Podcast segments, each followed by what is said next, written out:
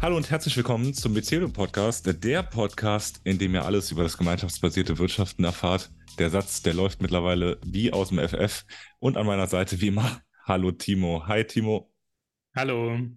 Ja, Timo, es ist einiges passiert seit unserer letzten Folge, seit dem Geburtstag. Du warst nämlich auf einer Konferenz und zwar die Zukunftskonferenz und hast da einen, ja, einen Vortrag gehalten zum Aufbau gemeinschaftsgetragener Versorgungsstrukturen.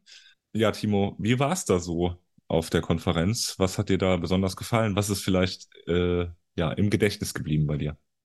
Ja, also mega viel. Also erstmal ähm, ist das im Werra-Meißner-Kreis gewesen, ganz genau in Bad Soden-Allensdorf oder Allendorf. Und das liegt so zwischen Kassel und Göttingen und Witzenhausen ist auch ganz in der Nähe. Und die Leute von der Fuchsmühle haben dort ja ganz tolles, eine ganz tolle Konferenz eben gemacht und sich die Frage gestellt, wie denn gemeinschaftsgetragene Strukturen in diesem Kreis aussehen könnten.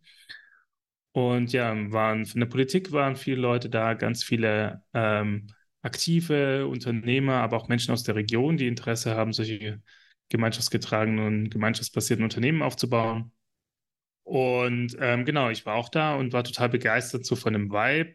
War sehr großartig. Auch gerade die Verbindung zwischen Politik, Gesellschaft, Unternehmerinnen. Und wenn Sie das Frage, wie kann denn eigentlich zukunftsfähiges Wirtschaften gut aussehen und welche Rolle können dabei gemeinschaftsbasierte Unternehmen spielen? Also war richtig, richtig toll.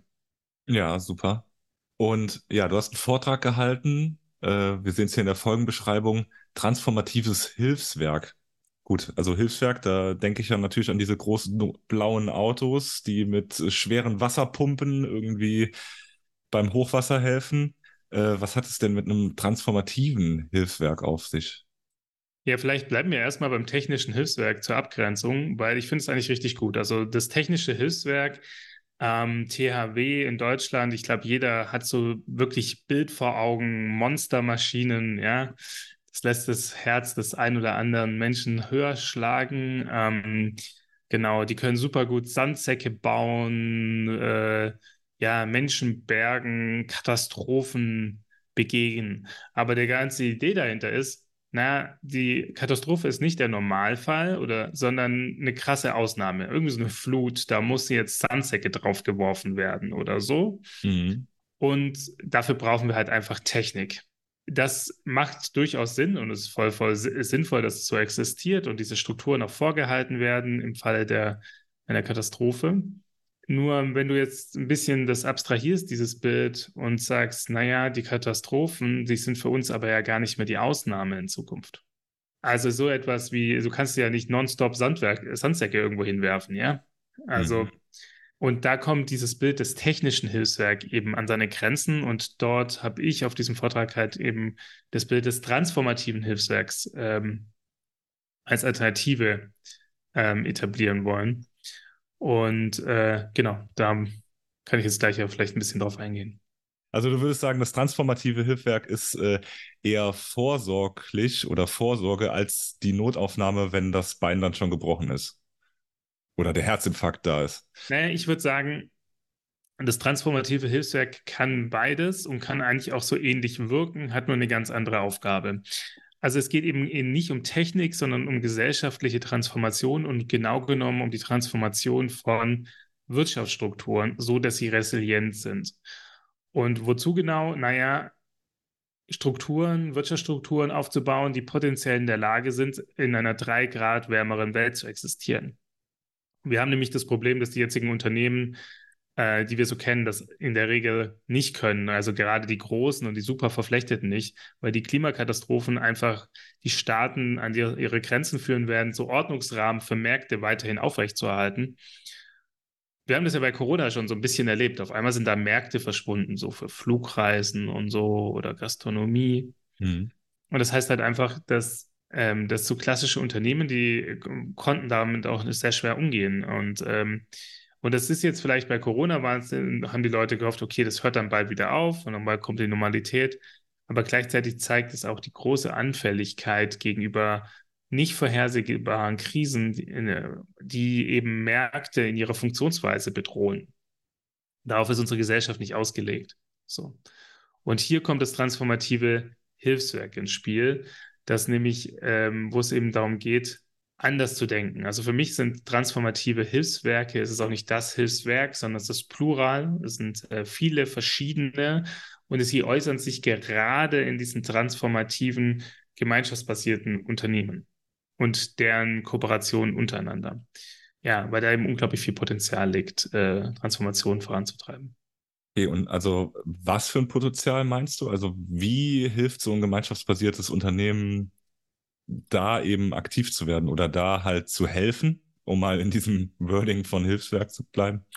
Ja, erstmal für, verfügt es über sehr viele Grundvoraussetzungen. Also so ähnlich wie beim, auch beim technischen Hilfswerk sind bei gemeinschaftsbasierten Organisationen grundsätzlich mal die Kosten gedeckt. Also die Existenz ist einigermaßen abgesichert. Und dann können die nämlich so wirtschaften, wie sie es gerne wollen. Also das THW nutzt diese finanzielle äh, Ausfinanzierung dazu, halt Maschinen durch die Gegend zu fahren und zu üben. Ja?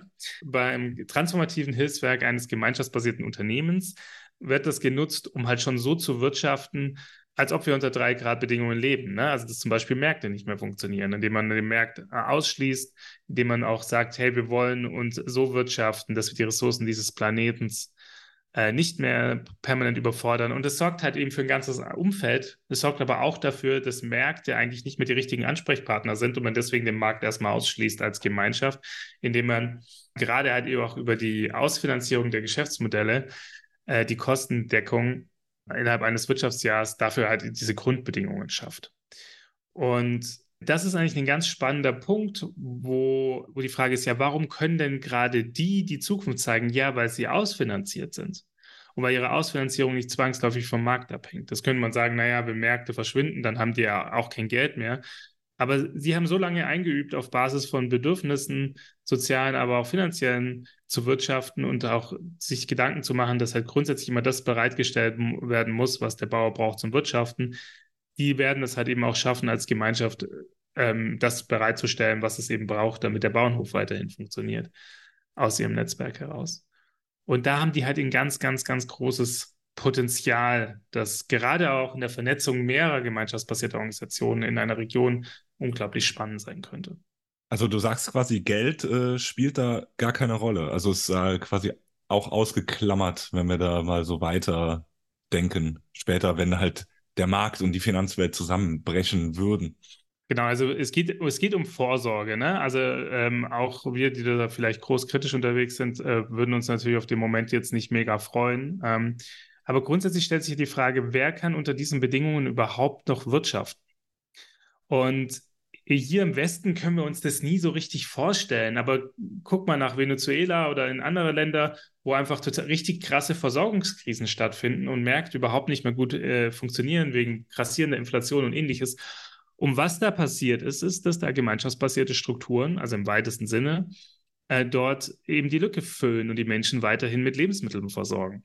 Und da ist es, oder zum Beispiel auch, äh, um ein Beispiel in der Ukraine zu machen. In der Ukraine hatte vor dem Krieg jede größere Stadt einen, Hackers, äh, einen Hackerspace. Äh, nicht ein Hackerspace, sondern Makerspace.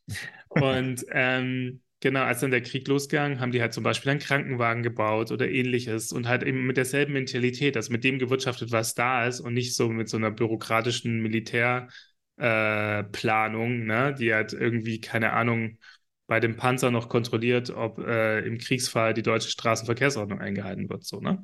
Und das ist halt eine ganz andere Logik, dass man halt versucht, okay, mit dem, was da ist, das Optimum halt eben rauszuholen. Und diese Form des Denkens, ähm, ja, das macht einfach einen massiven Unterschied. Und wir können jetzt schon sehen, wo diese Strukturen existieren und wie die helfen, äh, gerade in Krisen zu funktionieren, weil man eben mit dem wirtschaftet, was da ist und äh, um Bedürfnisse zu bedienen. Und das werden diese gemeinschaftsbasierten Strukturen eben auch schaffen.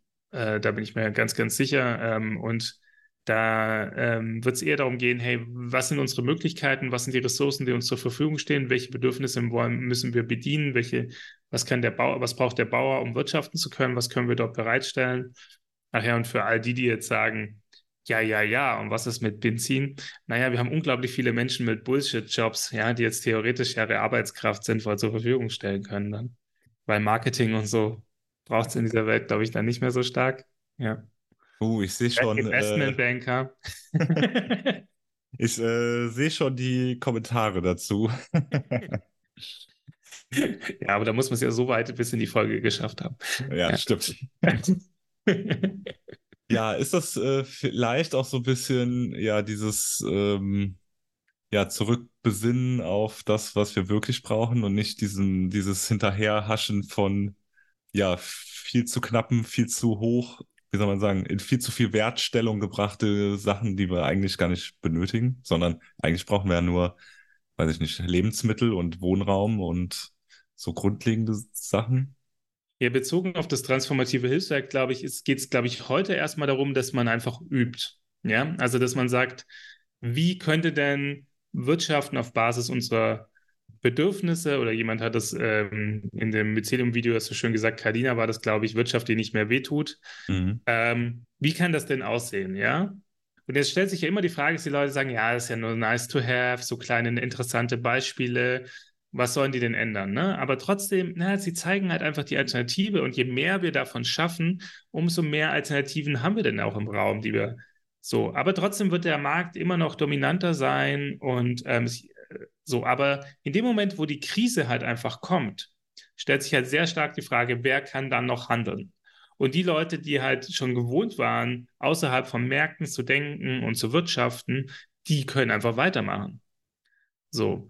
Und das heißt halt, ich glaube, es geht gar nicht so stark um diese Kritik jetzt eines, eines, eines weniger oder so einen Suffizienzgedanken, sondern es geht einfach um die pure Existenz und die Sicherheit und ähm, um die Sicherung von Bereitstellung von Grundbedürfnissen. Also weiterhin Ressourcen lokal zu mobilisieren, Grundbedürfnisse zu bedienen, aber lokale Resilienz wiederherzustellen, soziale Unterstützung aber auch sowas wie Zusammenhalt. Es ist natürlich auch so, dort, wo diese Strukturen dann funktionieren, wo du handlungsfähige Strukturen hast, die die Versorgung der Menschen einfach mit, mit ihren ähm, Bedürfnissen äh, äh, und Bedarfen einfach sicherstellt, da hast du halt auch noch funktionierende Gemeinwesen in der Regel, ja. Also mhm. es ist halt eben auch so, dass dort die starken Führer äh, eher auf eine starke Zivilgesellschaft treffen. So, und äh, dann eher dort äh, aktiv zu werden. Aber auf der anderen Seite, wo, ähm, wo diese Strukturen vielleicht weniger da sind, na, da guckt man sich erstmal alle jetzt mit großen Augen an und überlegt sich, was macht man denn jetzt?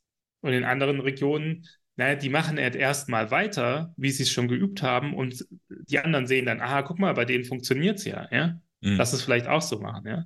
Und da ist, glaube ich, kommen wir vielleicht auch nochmal zurück zu dieser Zukunftskonferenz. Weil da ist natürlich auch wichtig, dass es eine enge Verbindung zwischen Politik und gerade diesen transformativen Hilfswerken äh, in Form von gemeinschaftsbasierten Unternehmen existiert, so dass im Krisenfall halt man halt auch schnell das innerhalb zum Beispiel von so einem Landkreis halt eben auch skalieren kann. Ja. Was ich irgendwie daran ganz äh, spannend finde, ist, dass es halt irgendwie ähm, ja so von unten heraus und nicht halt wie jetzt zum Beispiel, wir hatten eben schon das Thema Flugreisen, nicht äh, okay, dann springt halt der Staat nochmal mit neun Milliarden ein und rettet irgendwie was, sondern äh, es funktioniert halt ähm, ja einfach so. Also ein, oder also ohne Staat, ohne große finanzielle Bälle, die man darauf wirft. Ist ja. vielleicht aber gerade auch das Spannende, weil die Menschen, die dann schon so wirtschaften, einfach unter diesen Bedingungen knapper Ressourcen und Krise eigentlich, also wo kommen eigentlich die Finanzen her, also die wir jetzt brauchen? Aber wie können wir auch quasi im Rahmen unserer eigenen moralischen Wertewirtschaft einfach wenig Unterstützung bekommen? Und jetzt könnte man sagen, naja, super zum Üben, ja, für einen Krisenfall. ja. Ja, stimmt. Das ist halt was anderes wie so eine Lufthansa, die halt, äh, wenn sie in die Krise kommt, einfach nochmal Geld hinterhergeblasen bekommt. Äh, und dann die Möglichkeit hat, sobald quasi die Krise abklingt, einfach wieder so zu erwirtschaften wie davor, anstatt sich grundsätzlich zu überlegen, ups, war das jetzt hier gerade eine Warnung, die wir vielleicht ernst nehmen sollen, sollten wir vielleicht unser Geschäftsmodell ändern, für sie überhaupt nicht die Notwendigkeit. Aber also es wurde auch die Frage gestellt, ob gemeinschaftsgetragene ähm, Hilfswerke oder auch gemeinschaftsbasierte Unternehmen, ja, ob die nicht, nicht an Innovations, also ob die nicht die Gefahr bestehen würde, dass die nicht so innovativ sind. Ne? Und ähm, ich habe gemerkt, dass ich am Anfang überhaupt nicht so richtig die Frage verstanden habe, weil ich glaube, in unserem Leben haben wir nicht das Gefühl, dass wir uns nicht ständig irgendwas Neues einfallen lassen müssen. ja, nee, das jetzt, jetzt haben wir einmal die ganzen Leute festgehalten in unseren Gemeinschaften. Also das heißt, ähm, das ist ein hochgradig innovatives Konzept, wo halt gerade jetzt nur Leute mitmachen, die, die verstehen, aha, mir bringt das richtig viel und es tut mir gut, damit zu machen. So. Und ähm, in diesem ganzen Kosmos merkst du halt einfach, okay, wie viel da eigentlich geübt wird, permanent für mögliche Krisenfälle. Und ich sehe derzeit keine anderen Strukturen, die da ähm, wirkmächtig werden können und wirklich gut funktionieren. Und deswegen sehe ich halt auch diese Verantwortung zu sagen, hey, lass uns mehr von diesen Strukturen bauen, weil sollten die Krisen kommen und vor allem Dinge, die wir halt auch nicht vorhersehen. Also ich glaube, es gibt bestimmte Sachen, die können wir vorhersehen, aber es gibt auch Dinge, die sehen wir nicht vorher. Dann werden wir vorbereitet. Und deswegen das große Plädoyer, gründet gemeinschaftsbasierte Organisationen, damit sie im Krisenfall als transformative Hilfswerke äh, ihre Regionen einfach äh, weiterhin äh, ja, ähm, mit Grundbedürfnissen versorgen können. Ja. ja. Ja, sehr schön. Das ist eigentlich ein guter Schlusssatz. Einfach gemeinschaftsbasierte Organisationen gründen oder halt äh, Teil von einer werden. Ähm, und da immer wieder das niederschwellige Beispiel, werdet einfach mal Teil in einer Solavi und isst äh, ganz wunderbares, leckeres Gemüse, was nachhaltig produziert ist. Ja, Timo, ich werfe dir nochmal den Ball zu. Gibt es noch was, was du den Menschen mit auf den Weg geben möchtest, außer halt äh, gemeinschaftsbasiert zu leben? Ja, ich glaube, vielleicht, wenn sich so ein bisschen die Frage stellt, hm, woran weiß ich denn, wann Gemeinschaften, ähm, wenn eine Gemeinschaft richtig gut ist oder wenn sie gut aufgebaut ist? Und dann, ich würde einfach dir die Frage nochmal so ein bisschen zurückgeben und einfach überlegen, ja, vielleicht denkst du einfach mal drüber nach, wann und warum sich Gemeinschaft für dich zuletzt richtig gut angefühlt hat. Und ich würde sagen, das ist ein guter Ausgangspunkt, um sich das nochmal zu, äh, zu vergewissern und zu überlegen, ja, wie kann genau dieses sich gut anfühlen in diese gemeinschaftsbasierten Organisationen hineinkommen. Äh, weil ich glaube, gerade da steckt halt auch sehr großes Transformationspotenzial und gerade auch dann, wenn es sich nicht so gut anfühlt. Ich glaube, da sind so Punkte, wo man dann häufig unterwegs ist und in Gefahr läuft, ähm, ja, das Alte auch zu reproduzieren. Und gerade wenn ihr jetzt so diesen Push führt, ja, ich will auch aktiv werden, stellt euch vielleicht auf, bevor ihr loslauft und gemeinschaftsbasierte Organisationen in die Welt bringt, gerne auch mit dem Mycelium zusammen, diese zentrale Frage. Wann und warum hat sich Gemeinschaft äh, für mich zuletzt leicht angefühlt oder gut angefühlt? Äh, das ist, glaube ich, ein guter Ausgangspunkt, bevor man losrennt. Ja, ja, auf jeden Fall. Also es muss sich oder es sollte sich schon gut anfühlen, sonst macht es sich so viel Spaß. Ja, eine Gemeinschaft, die sich hoffentlich auch für alle gut anfühlt, ist unsere Mycelium Podcast Gemeinschaft. Wenn genau. ihr da schon mal, da schon mal ganz niederschwellig und ohne große Hürde Gemeinschaftsluft schnuppern wollt, schreibt einfach eine E-Mail an info.mycelium.com und werdet Teil der Gemeinschaft. Ihr bekommt Zugriff zu exklusiven Folgen des Mycelium Podcasts und werdet eingeladen zum Mycelium Podcast Gemeinschaftscall wo ja allerlei Fragen über Podcasts, aber auch allgemeine Sachen zum gemeinschaftsbasierten Wirtschaften geklärt werden. Ja, und wie gesagt, dieser kleine Beitrag oder auch große Beitrag, je nachdem, was ihr wollt, hilft uns, das Ganze hier möglich zu machen. Und ja, einfach nochmal vielen Dank da allen Mitgliedern.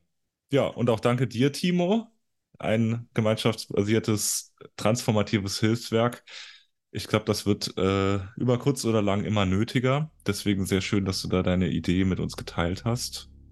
Und bei allen Zuhörenden bedanke ich mich für die Aufmerksamkeit. Ebenfalls, danke.